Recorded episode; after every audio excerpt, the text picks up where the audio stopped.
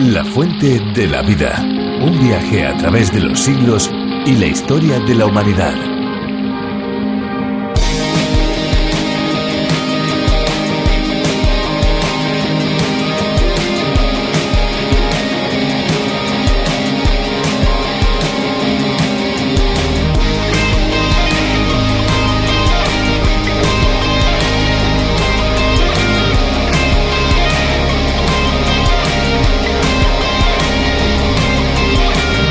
Cada verano las playas son el destino de millones de personas, pero no solo en esa época del año. También algunos valientes se atreven, aunque no haga mucho calor, en otras épocas a disfrutar de las aguas marinas. Hay playas de todos los tamaños, las hay de dimensiones reducidas como una pequeña cala o las hay también enormes de varios kilómetros de longitud. La más larga del mundo es la playa del Casino en el sur de Brasil. Se extiende a lo largo de 240 kilómetros de la costa brasileña. Está ubicada en el estado del Río Grande del Sur y está registrada en el libro Guinness de los Récords.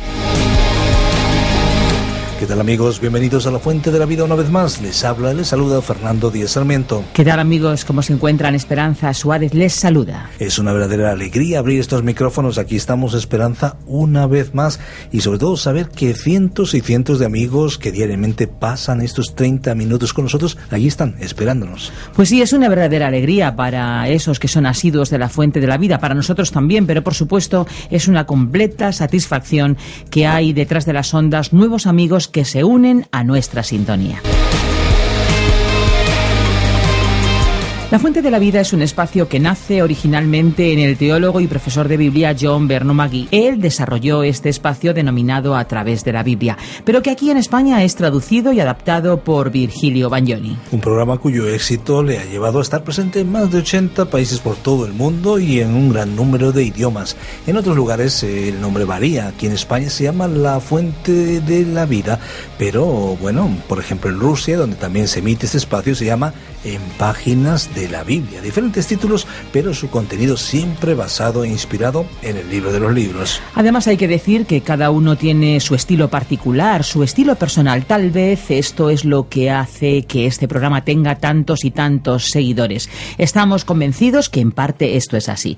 Bien amigos, pues como cada día de lunes a viernes estamos aquí fieles a esta cita, convencidos de que el tiempo que vamos a pasar juntos será absolutamente provechoso. Queremos dar las gracias a aquellos amigos que de una manera desinteresada envían su ayuda económica para que otros puedan beber de la fuente de la vida y para que puedan recibir gratuitamente los bosquejos y el ejemplar de la Biblia que ustedes pueden solicitar. Sin duda alguna, sin su ayuda, esto no sería posible. También queremos dar las gracias a aquellos que nos envían sus comentarios, a aquellos que nos hacen preguntas, que nos envían sus frases de aliento. Muchísimas gracias a todos ellos. Si usted, querido amigo, quiere ponerse en contacto con nosotros y no sabe cómo hacerlo, pues es bien sencillo. Tenemos un correo electrónico. Tome nota. Info arroba radiocadenadevida.com. Info arroba radiocadenadevida.com. Pero también tenemos un número de teléfono 91 422 0524. 91 422 0524. Al finalizar se lo volveremos a repetir, así que esté pendiente y tome nota. Ahora es el momento de dejar paso a la música. A ver, Esperanza, ¿qué canción vamos a escuchar hoy? Pues precisamente esta que escuchamos a continuación. Vamos allá. Con una sola intención y un anhelo en mi interior, me acerco a ti, Jesús. Pues quiero adorarte, mi roca y estandarte, mi salvación y luz.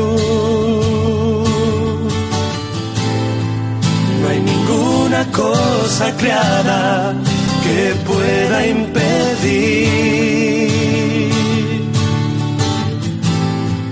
que yo viva cada día cerca de ti. Con mis manos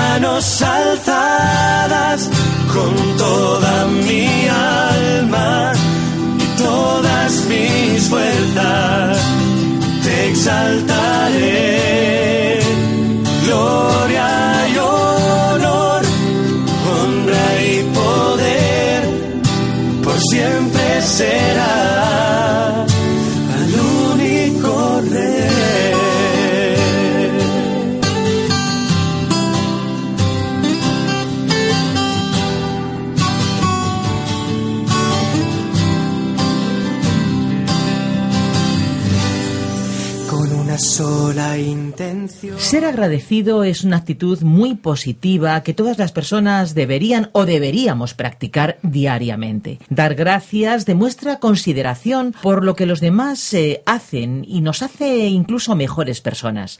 Agradecer a Dios por todo lo que nos da, aun sin que le pidamos, es lo mínimo que podemos hacer, ya que constantemente la tendencia natural que tenemos es la de querer hacer lo contrario a lo que Dios quiere. Además de agradecer, también debemos reconocer nuestros errores e ir más allá. Pedir perdón es otra actitud que mejora en mucho la relación con los demás.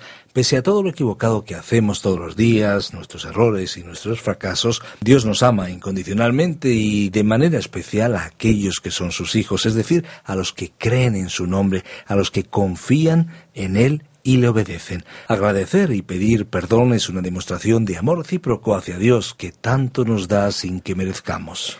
Pues como es habitual, nos vamos a ir ahora a abrir la Biblia. Lo vamos a hacer con la ayuda de Virgilio Bagnoni y nos vamos al capítulo número 6 del libro de Levítico. Vamos así a conocer más de las normas establecidas por Dios para que su pueblo se relacionara de la mejor manera posible con él. Sin duda encontraremos grandes lecciones y haremos también la aplicación para nuestro día, porque si algo tiene la Biblia es un mensaje pertinente y actual. Pues vamos allá, escuchemos a Virgilio Bagnoni. La fuente de la vida. Vamos a abrir la Biblia en Levítico capítulo 6. El tema es la ley del holocausto, la ofrenda de cereales y la ofrenda por el pecado. Los capítulos 6 y 7 presentan la ley de las ofrendas. En realidad, la ley de las ofrendas concernía a los sacerdotes y a su papel y porción particular en ellas. Esta ley podría definirse como las reglas especiales para los sacerdotes que servían en el altar de Dios. Esta sección se inicia con directrices específicas para los sacerdotes y un mandato para Aarón y sus hijos. Ya que los sacerdotes servían en el altar, estaban implicados en todas las ofrendas del altar del holocausto. Todo esto era una sombra de la realidad en el cielo, donde Cristo, nuestro gran sumo sacerdote, ejerce su servicio. Dice la carta a los Hebreos capítulo 8 versículos 3 al 5.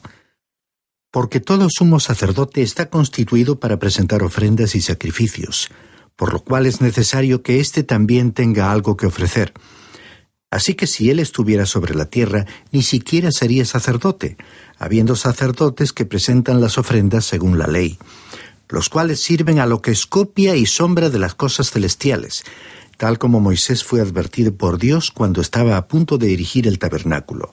Pues dice él, mira, haz todas las cosas conforme al modelo que te fue mostrado en el monte. Hay otra característica notable. Cristo es no solo el sacerdote, sino también Él es el sacrificio, porque se ofreció a sí mismo. Dice la citada carta a los Hebreos capítulo 10, versículos 5 al 12. Por lo cual, al entrar Él en el mundo, dice, Sacrificio y ofrenda no has querido, pero un cuerpo has preparado para mí. En holocaustos y sacrificios por el pecado no te has complacido. Entonces dije, He aquí, yo he venido, en el rollo del libro está escrito de mí, para hacer, oh Dios, tu voluntad. Habiendo dicho arriba, sacrificios y ofrendas y holocaustos y sacrificios por el pecado no has querido, ni en ellos te has complacido, los cuales se ofrecen según la ley. Entonces dijo, He aquí, yo he venido para hacer tu voluntad. Él quita lo primero para establecer lo segundo. Por esta voluntad hemos sido santificados mediante la ofrenda del cuerpo de Jesucristo una vez para siempre. Y ciertamente todo sacerdote está de pie día tras día, ministrando y ofreciendo muchas veces los mismos sacrificios que nunca pueden quitar los pecados. Pero él, habiendo ofrecido un solo sacrificio por los pecados para siempre, se sentó a la diestra de Dios. Tú y yo tenemos un sumo sacerdote en el cielo que está ocupado constantemente en su servicio sacerdotal. Cuando el texto que leímos dice que se sentó, significa que la obra de la redención había concluido. Esta expresión es similar a aquella que decía que Dios descansó en el séptimo día porque la creación estaba completa. No significa que Él estaba cansado e interrumpió su labor. El Señor está bien ocupado. Murió aquí en la tierra para salvarnos y se encuentra allí a la derecha de Dios para interceder por nosotros. Tú y yo debiéramos mantenernos en contacto con Él a través de la oración. Estoy hablando de una realidad espiritual. El problema nuestro es que no nos mantenemos en comunicación con el Cristo que vive, quien no parece ser para nosotros una realidad. A continuación presentaré un breve bosquejo de la ley de las ofrendas tratada en los capítulos 6 y 7. En primer lugar, tenemos la conclusión de las reglas sobre la ofrenda de la culpa. Capítulo 6, versículos 1 al 7. En segundo lugar, el holocausto. Capítulo 6, versículos 8 al 13. En tercer lugar, la ofrenda de cereales. Capítulo 6, versículos 14 al 23 y en cuarto lugar, la ofrenda por el pecado, capítulo 6, 24 al 30. Veamos ahora los actos específicos de pecado cometidos deliberadamente. Una vez más, los pecados enumerados son meramente ejemplos de una lista más extensa de transgresiones. Son pecados cometidos contra el prójimo en las incidencias de la vida diaria. Leamos los versículos 1 al 7. Entonces habló el Señor a Moisés diciendo, Cuando alguien peque y cometa una falta contra el Señor, engañando a su prójimo en cuanto a un depósito o alguna cosa que se le ha confiado, o por robo, o por haber extorsionado a su prójimo, o ha encontrado lo que estaba perdido y ha mentido acerca de ello, y ha jurado falsamente, de manera que peca en cualquiera de las cosas que suele hacer el hombre, será entonces que cuando peque y sea culpable, devolverá lo que tomó al robar, o lo que obtuvo mediante extorsión, o el depósito que le fue confiado, o la cosa perdida que ha encontrado, o cualquier cosa acerca de la cual juró falsamente. Hará completa restitución de ello y le añadirá una quinta parte más. Se la dará al que le pertenece en el día en que presente su ofrenda por la culpa. Entonces traerá al sacerdote su ofrenda por la culpa para el Señor, un carnero sin defecto del rebaño conforme a tu valuación como ofrenda por la culpa. Y el sacerdote hará expiación por él delante del Señor, y le será perdonada cualquier cosa que haya hecho por la cual sea culpable. Esto podría parecer una revelación distinta de Dios, diferente a la del capítulo anterior. Muestra que el pecado contra el prójimo es un pecado contra Dios. Por ello dijo Jesús según Mateo capítulo 7 versículo 12. Por eso todo cuanto queráis que os hagan los hombres, así también haced vosotros con ellos, porque esta es la ley y los profetas. Aquí se citan varios pecados específicos. Por ejemplo, mentir sobre artículos prestados y responsabilidad por los que se le hayan confiado al cuidado de alguien. Pero es importante recordar este asunto de que pecados cometidos contra nuestros semejantes son igualmente pecados contra Dios. Aquí vemos nuevamente que debía ofrecerse una indemnización con un castigo añadido de agregar una quinta parte más. Esta regla se seguía en la ofrenda por la culpa. Otra vez vemos que la víctima debía ser un carnero, con lo cual se demostraba que Dios no hacía diferencias entre unas personas y otras. La ofrenda por la culpa era vital para la vida espiritual del israelita. Bien dijo el autor de los Proverbios capítulo 14, versículo 9. Los necios se burlan del pecado, pero entre los rectos hay buena voluntad. La sensación del pecado hace que Jesús resulte hermoso para el alma. Leamos ahora los versículos 8 y 9 para hablar del holocausto. Y el Señor habló a Moisés diciendo, ordena a Aarón y a sus hijos diciendo, Esta es la ley del holocausto. El holocausto mismo permanecerá sobre el fuego, sobre el altar, toda la noche hasta la mañana, y el fuego del altar ha de mantenerse encendido en él. El fuego del altar tenía que arder continuamente, es decir, mientras el tabernáculo estaba instalado y no durante la marcha por el desierto. El holocausto era dejado toda la noche sobre el altar y el fuego se mantenía encendido para que toda la ofrenda se consumiese. Esto nos habla de la consagración continua de Cristo, y fue Él quien pudo decir que siempre hacía lo que le agradaba a su Padre, y quien mostró su amor y obediencia, en el incidente relatado por Juan capítulo 4, versículos 31 al 34. Los discípulos le rogaban diciendo, Rabí, come. Pero él les dijo, Yo tengo para comer una comida que vosotros no sabéis. Los discípulos entonces se decían entre sí, ¿Le habrá traído alguien de comer? Jesús les dijo, Mi comida es hacer la voluntad del que me envió y llevar a cabo su obra.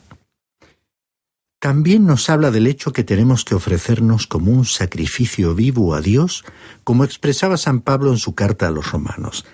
A veces, y figurativamente hablando, cuando me encuentro sobre el altar y el fuego calienta mucho, tiendo a apartarme y veo que otros también lo hacen. Quisiera poder decir como Jesús que hago siempre lo que a Dios le agrada. Este sigue siendo un constante desafío para los creyentes, porque Dios se deleita en la obediencia continua de sus hijos. Recuerdo que este problema se planteó cuando el profeta Samuel reprendió al rey Saúl, según el libro de 1 Samuel capítulo 15, versículos 22 y 23. ¿Se complace el Señor tanto en holocaustos y sacrificios como en la obediencia a la voz del Señor? He aquí, el obedecer es mejor que un sacrificio, y el prestar atención que la grosura de los carneros, porque la rebelión es como pecado de adivinación, y la desobediencia como iniquidad e idolatría. Por cuanto has desechado la palabra del Señor, Él también te ha desechado para que no seas rey. Si pertenecemos a Dios, debiéramos ofrecerle nuestros propios corazones y vidas a Él. Continuamos leyendo los versículos 10 y 11. El sacerdote vestirá su túnica de lino y se pondrá calzoncillos de lino fino sobre su cuerpo. Tomará las cenizas a que el fuego ha reducido el holocausto sobre el altar y las pondrá junto al altar. Después se quitará sus vestiduras, se pondrá otras vestiduras y llevará las cenizas fuera del campamento a un lugar limpio. Dios dio instrucciones tan detalladas hasta incluso especificar las ropas del sumo sacerdote. No sólo debía vestir su túnica, común a todos los sacerdotes, sino también sus calzoncillos de lino. ¿Por qué? Porque debía cubrir su cuerpo totalmente. Dios estaba enseñando que debía dejarse a la parte física fuera de la vista, como fuente de los deseos y pasiones carnales. Por eso San Pablo escribió en su carta a los Gálatas, capítulo 5, versículos 19 al 21, que los que siguen sus malos deseos cometen inmoralidades sexuales, hacen cosas impuras y viciosas, adoran ídolos y practican la brujería. Mantienen odios, discordias y celos, se irritan fácilmente, provocan rivalidades, divisiones y partidismos. Son envidiosos, se dejan controlar por el alcohol y la glotonería y otras cosas por el estilo. Y Dios no puede aceptar las obras producidas por esa naturaleza sensual. Solo el fruto producido por el Espíritu le resulta aceptable. Según Gálatas capítulo 5, versículos 22 y 23, ese fruto consiste en amor, alegría y gozo, paz, paciencia, amabilidad, bondad, fidelidad, humildad y dominio propio. El sacerdote se quitaba esas ropas poniéndose otras frescas cuando quitaba las cenizas. Este detalle era un recordatorio continuo de la absoluta corrupción del pecado. Las cenizas del altar nos hablan primordialmente del juicio sobre el pecado, e incluso esas cenizas estaban contaminadas. Debían ser llevadas fuera y arrojadas en un lugar limpio. Aquí tenemos una elocuente figura de la mancha y suciedad del pecado. Y los versículos 12 y 13 añaden lo siguiente. El fuego del altar se mantendrá encendido sobre él, no se apagará, sino que el sacerdote quemará leña en él todas las mañanas y pondrá sobre él el holocausto y quemará sobre él la grasa de las ofrendas de paz. El fuego se mantendrá encendido continuamente en el altar, no se apagará. Esto nos recuerda nuevamente que el fuego debía arder continuamente, lo cual se encuentra repetido en el versículo 13. Tenía que disponerse de un nuevo suministro de leña por la mañana y realizarse un holocausto para todo el campamento. Este era el sacrificio de la mañana, y la ofrenda de paz era colocada en el holocausto. El fuego continuo sobre el altar nos recuerda que el fuego de Dios arde sin cesar. Para aquellos que rechazan a Jesucristo, significa el fuego de la ira de Dios. Dice el evangelista Juan capítulo 3, versículo 36. El que cree en el Hijo tiene vida eterna, pero el que no obedece al Hijo no verá la vida, sino que la ira de Dios permanece sobre él. Leamos los versículos 14 y 15 que comienzan a hablar de la ofrenda de cereales. Esta es la ley de la ofrenda de cereal. Los hijos de Aarón la presentarán delante del Señor frente al altar. Entonces uno de ellos tomará de día un puñado de flor de harina de la ofrenda de cereal con su aceite y todo el incienso que hay en la ofrenda de cereal y la quemará sobre el altar. Es aroma agradable, su ofrenda memorial para el Señor. Aquí nuevamente las instrucciones eran para los sacerdotes. El que presentaba la ofrenda era un adorador que se encontraba ante el altar alegrándose en la presencia de Dios, mientras el sacerdote realizaba la ofrenda. Continuamos leyendo los versículos 16 al 18. Y lo que quede de ella, a Aarón y sus hijos lo comerán. Debe comerse como torta sin levadura en lugar santo. En el atrio de la tienda de reunión lo comerán. No se cocerá con levadura. Se la he dado como parte de mis ofrendas encendidas. Es cosa santísima, lo mismo que la ofrenda por el pecado y la ofrenda por la culpa. Todo varón entre los hijos de Aarón puede comerla es una ordenanza perpetua por todas vuestras generaciones tocante a las ofrendas encendidas para el Señor. Todo lo que las toque quedará consagrado. El lugar santo donde se comía era evidentemente el patio exterior del tabernáculo. Era santo porque Dios estaba allí, y su presencia transforma cualquier lugar en un lugar santo. Recordemos que a Moisés cuando estaba frente a la zarza ardiendo desde la que Dios le habló, se le dijo que se quitase su calzado porque se encontraba en un lugar santo, según nos relataba Éxodo capítulo 3, versículo 5. Y Pedro, en la transfiguración de Jesús, dijo que se encontraban con él en el Monte Santo, según nos lo relató en su segunda carta, capítulo 1, versículo 18. Leamos ahora los versículos 19 al 23. Entonces habló el Señor a Moisés diciendo, Esta es la ofrenda que Aarón y sus hijos han de ofrecer al Señor el día de su unción. Dos kilos de la mejor harina como ofrenda perpetua de cereal, la mitad por la mañana y la mitad por la tarde. En sartén se preparará con aceite y cuando se haya mezclado bien la traerás. Ofrecerás la ofrenda de cereal en pedazos cocidos al horno como aroma agradable para el Señor. El sacerdote que de entre los hijos de Aarón sea ungido en su lugar la ofrecerá. Por ordenanza perpetua será totalmente quemada para el Señor. Así que toda ofrenda de cereal del sacerdote será totalmente quemada. No se comerá. Los sacerdotes no solo tenían que comerla, sino que también debían ofrecer un diezmo de la ofrenda. El sacerdote que recibía una décima parte debía, a su vez, ofrecer una décima parte tenían que ofrecer todo aquel diezmo, pues los sacerdotes tenían que dar, así como recibir. Leamos los versículos 24 al 30 que tratan sobre la ofrenda por el pecado. Y el Señor habló a Moisés diciendo, Habla a Aarón y a sus hijos y diles, Esta es la ley de la ofrenda por el pecado. La ofrenda por el pecado será ofrecida delante del Señor en el mismo lugar donde el holocausto es ofrecido es cosa santísima. El sacerdote que la ofrezca por el pecado la comerá. Se comerá en un lugar santo en el atrio de la tienda de reunión. Todo el que toque su carne quedará consagrado. Y si la sangre salpica sobre una vestidura, en un lugar santo lavarás lo que fue salpicado. Y la vasija de barro en la cual fue hervida será quebrada. Y si se sirvió en una vasija de bronce, se fregará y se lavará con agua todo varón de entre los sacerdotes puede comer de ella.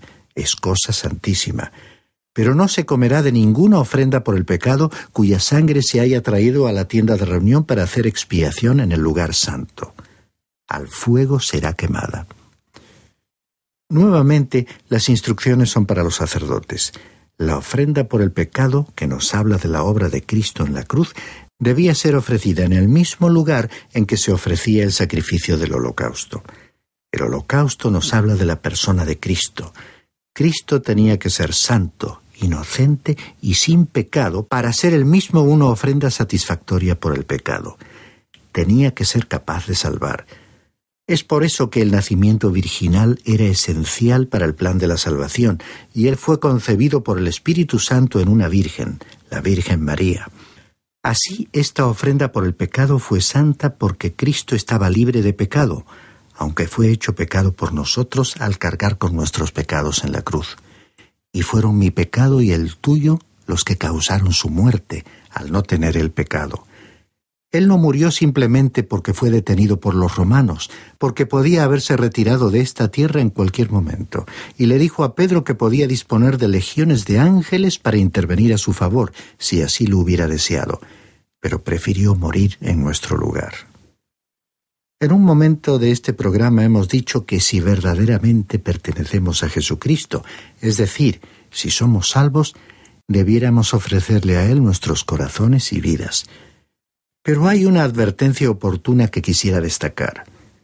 Si alguien hiciese una profesión de fe meramente exterior, vacía de contenido por no corresponderse con su realidad personal, esa persona estaría ofreciendo una imagen falsa y engañosa que incluso podría resultar convincente. Uno puede a veces adoptar ciertas decisiones equivocadas con la buena intención de complacer a los demás, o simplemente por motivos sociales o para facilitar la convivencia con otras personas. Pero a Dios no se le puede engañar, ya que Él, como Creador nuestro, conoce hasta nuestros pensamientos más íntimos. Se impone entonces una reflexión, un examen sincero y en profundidad, y si quieres fijar un punto de partida, el comienzo de una nueva experiencia vital definitiva y tienes el deseo de agradar a Dios, la Biblia tiene una vez más la respuesta. En una ocasión, los discípulos de Jesús le formularon una pregunta interesante. El incidente quedó registrado en el Evangelio según Juan capítulo 6, concretamente en los versículos 28 y 29. Entonces le dijeron, ¿qué debemos hacer para poner en práctica las obras de Dios?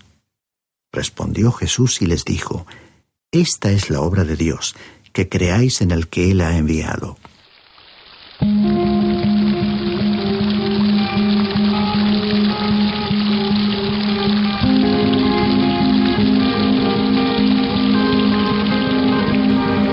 Muy bien, pues después de esta exposición bíblica esperamos que la fuente de la vida haya llegado hasta el lugar más íntimo y más profundo de todos aquellos que hoy nos han sintonizado. Sí amigos, porque estamos convencidos que la fuente de la vida puede llenar cualquier vacío, cualquier rincón del ser humano y llenarlo de plenitud. En nuestro próximo programa seguiremos analizando interesantes aspectos que convierten a la Biblia en un libro transformador de vidas. Les recordamos que si desean ponerse en contacto con nosotros pueden hacerlo llamando al teléfono 91 422 0524 o bien escribirnos al apartado de correos 24081, código postal 28080 de Madrid, España aunque siempre cabe la posibilidad también de enviarnos un correo electrónico. Nuestra dirección es info arroba. Tome nota, info arroba radiocadenadevida.com. Si usted, querido amigo, desea escuchar de nuevo este programa o alguno de los anteriores a este, puede hacerlo en www.lafuentedelavida.com. Desde estos micrófonos agradecemos a aquellos oyentes que de una manera desinteresada y sistemática ayudan económicamente para que la fuente de la vida llegue a infinidad de lugares. Le agradecemos el haber compartido este tiempo con nosotros y le esperamos en nuestro próximo espacio. Estaremos aquí de lunes a viernes a la misma hora. Gracias por haber compartido este tiempo con nosotros. Estaremos aquí, recuerde, de lunes a viernes a la misma hora y en esta misma emisora. Ahora solo nos toca esperanza terminar con esa frase lema que siempre nos gusta. Hay una fuente de agua viva que nunca se agota. Beba de ella.